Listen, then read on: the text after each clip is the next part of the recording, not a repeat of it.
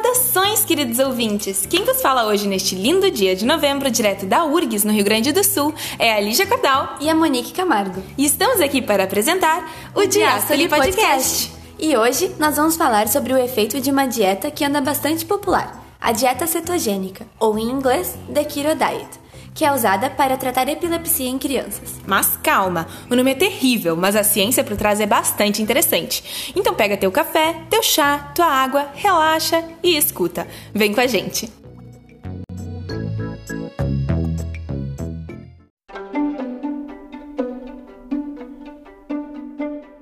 Nossa história começa em 1911, na França, com um médico que tratou 20 de seus pacientes epiléticos com uma dieta vegetariana de baixa caloria combinado com períodos de jejum.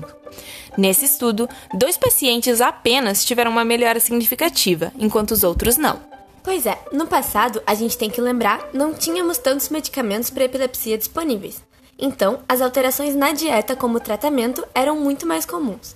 Foi perto dessa época também que um tal de Hill Collins começou a tratar os seus pacientes dessa forma também. E obteve bastante sucesso. Cerca de 20% não tiveram mais crises e 50% tiveram o número de convulsões diminuídas.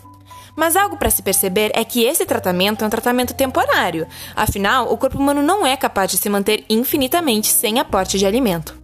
Foi então, em 1921, que um médico chamado Dr. Wilder teve uma ideia brilhante. Se era o jejum que ajudava os pacientes a melhorarem a sua condição, se simulássemos esse estado no corpo, poderíamos conseguir resultados semelhantes.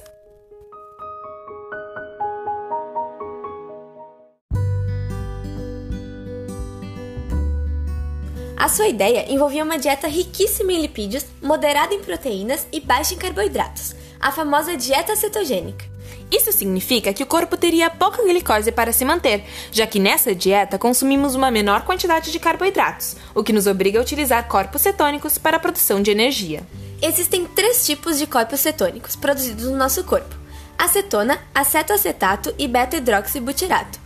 No entanto, apenas os dois últimos podem ser utilizados na produção de energia. E mais, nisso tudo entra o nosso fígado, um órgão bastante altruísta, responsável por produzir os corpos cetônicos a partir da beta-oxidação de ácidos graxos provenientes dos lipídios.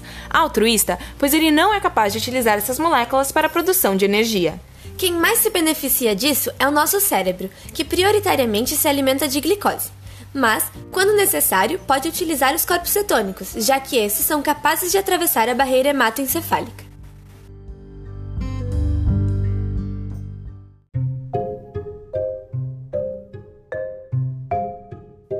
Mas o que faz com que as convulsões nos pacientes tratados com essa dieta diminuam? Bem, ainda há muita pesquisa envolvendo esse tema, mas existem algumas hipóteses de como uma dieta que simule o jejum, obrigando o corpo a entrar em cetose, possa melhorar o quadro da epilepsia e de outros distúrbios neurológicos, principalmente em crianças. Uma dessas hipóteses seria que a utilização dos corpos cetônicos como fonte primária de energia teria um efeito antioxidante no corpo, já que essas moléculas seriam responsáveis por aprimorar o funcionamento de certas enzimas, como a superóxido dismutase, glutationa peroxidase e catalase, que são encarregadas de fazer a neutralização de espécies reativas do oxigênio. Mas o que seriam essas espécies? As espécies reativas de oxigênio são átomos, moléculas ou até mesmo íons derivados do oxigênio que possuem alta reatividade. Justamente por isso, eles podem danificar o DNA, o RNA, proteínas ou lipídios importantes.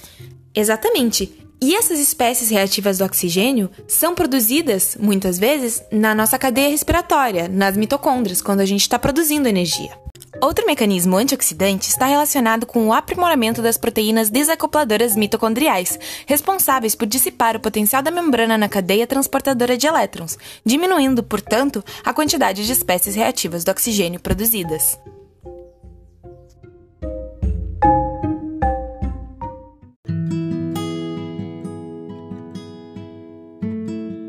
Outro fator que pode estar relacionado com a resistência de células, como os neurônios, contra o estresse metabólico ou oxidativo é o estímulo da biogênese mitocondrial, ou seja, o aumento de mitocôndrias celulares por parte da dieta cetogênica. Essa dieta também contribui com uma maior quantidade de ATP, advinda da oxidação dos ácidos graxos. Além disso, como demonstrado em estudos com roedores, a alta carga de ácidos graxos presente na dieta também pode ser responsável por ativar mecanismos anti-inflamatórios. Dessa forma, durante o consumo da dieta cetogênica, dois fatores podem contribuir para a capacidade neuroprotetora: uma carga mitocondrial maior e um combustível mais energeticamente eficiente.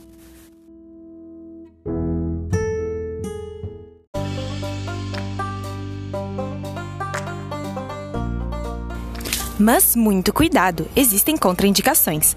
Pessoas que possuam distúrbios metabólicos como a deficiência na piruvato carboxilase, deficiência primária de carnitina ou defeitos na oxidação dos ácidos graxos não devem seguir esta dieta, já que ela pode trazer sérios riscos à saúde destes indivíduos. Ademais, o fato de ela não ser uma dieta muito balanceada do ponto de vista nutricional e envolver diversas limitações alimentares, incluindo medições rígidas da quantidade de alimento ingeridas, faz dela uma dieta um tanto quanto perigosa quando feita sem o devido acompanhamento médico. O baixo índice de carboidratos e por vezes proteínas pode ser preocupante. Portanto, se é de seu interesse, fale com o seu médico ou nutricionista.